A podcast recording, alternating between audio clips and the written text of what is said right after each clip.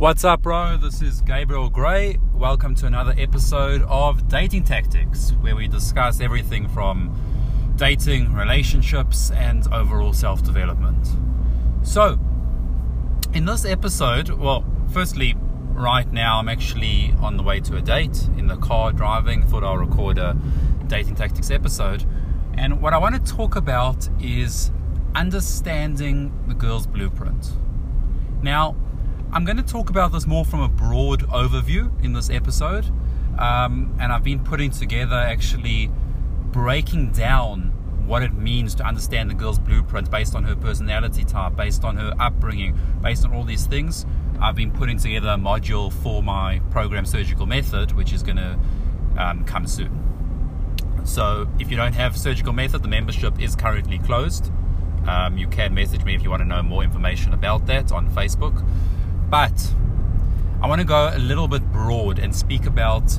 Obviously, we won't go in detail about everything to do with understanding the girl blueprint, but I just want to talk about why it's important to know that these things exist. What, what I mean by these things, the girl's blueprint. So, what is the what does a girl's blueprint mean? What does that concept mean?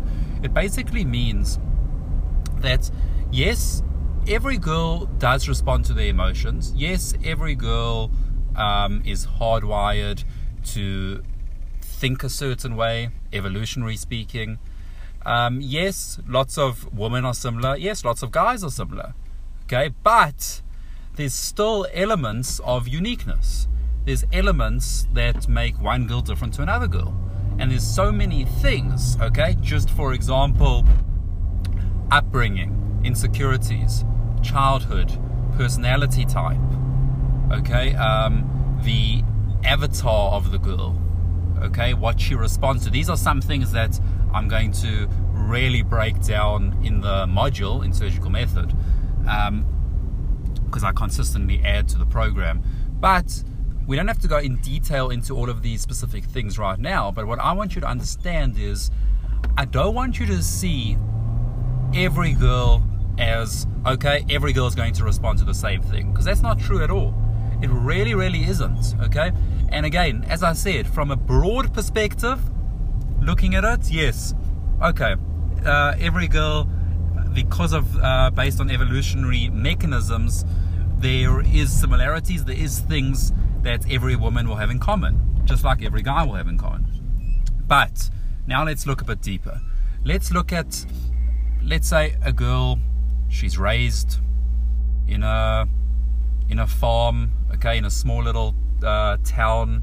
She um, she's very insecure. She's not. She hasn't been around much stimulus her whole life. Family is very important to her. Um, she uh, doesn't socialize much. She only knows the people in her town. Okay, she never meets new people.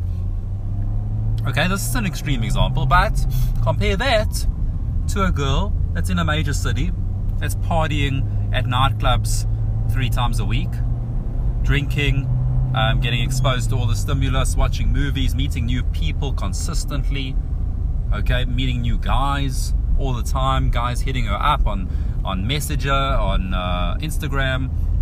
Um, she is uh, always making new friends seeing different things, going to different types of parties, trying different crazy experiences.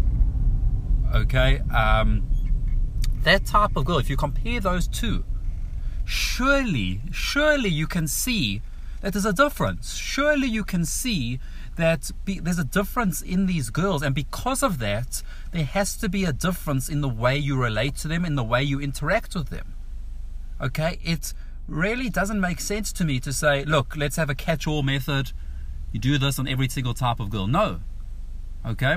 It, it doesn't make sense because that one girl that, and obviously I'm talking about two extremes, but the one girl that's uh, from a small town, she um, doesn't really uh, socialize much. She, she only knows her group of small friends and family, very family orientated. That girl if you treat her the same way as you're going to treat that party girl, the girl that's uh, used to going to nightclubs and uh, meeting new guys all the time and going to crazy parties and crazy experiences, if you treat that small town girl the same way, you will not have a positive interaction. You will it won't be a win-win experience. It won't be good for her, it won't be good for you. Okay? And it's a failure to recognize that different girls have different blueprints. Okay? That's the what I wanted to zone in on here, and that's what I call a blueprint, is understanding that different girls will need to be gamed or interacted with in a different way. Okay? And yes, um, yes, I can hear lots of people already probably thinking, well, does that mean you uh, you on one girl you use game and another girl you don't? Look, there's still universal triggers. There's still universal principles that apply to every girl. But we're looking deeper now. Okay, we're going deeper. We're not looking at and look when you're a when you're a newbie in this game, in this uh, community, then you start you have to look very broad and you have to say okay well let's just learn how to interact. Let's just learn how to game. Let's just learn how to socialize. Okay let's learn what works on 90% of girls. But then eventually you need to break past that and you need to say to yourself okay let's go deeper. Let's not look at let's not look at what works on 90% let's look at what works so on 100% so I can look at girl by girl basis instead of just hitting and hoping, the principle of hit and hope, it's um, basically imagine in, in a sport, um, if you guys watch soccer or football, if the guy just randomly kicks the ball and just hopes that it goes somewhere. Okay, it's just hit and hope. Or golf, you just swing and you just hope that the ball goes in the net, in the in the hole. You're just hoping. Okay? Surely you can see that there's something wrong there. You can't just hit and hope you need to understand what you're doing. But now, when you're starting out, it is a little bit of hit and hope. It is a little bit of let's just try and see where it goes. Okay, but the better you get, the more skilled you get, you have to start breaking away from the hit and hope mentality and start looking at let's understand the woman that I'm communicating with. Let's understand them at a deeper level. Why? Why is this the case? Not just from a random let's just understand women perspective, it's because this will help you get results and this will also make it a better experience for her. So ultimately, it's a win win. That's what we want. Okay, it's a win win. You're going to understand the girl a lot better. You're going to get the results that you want. And because you understand her a lot better, she's going to feel better. Okay? So, again, it is, this is pretty broad. Okay, I'm just telling you um, about understanding and bringing to your awareness that different girls have different blueprints. Now, I have covered this in extreme detail. Um, I'm still setting my notes because I want to really film a great module to, to bring into surgical method. And it's insane. There's a lot of stuff that goes into analyzing and understanding what their blueprint actually is.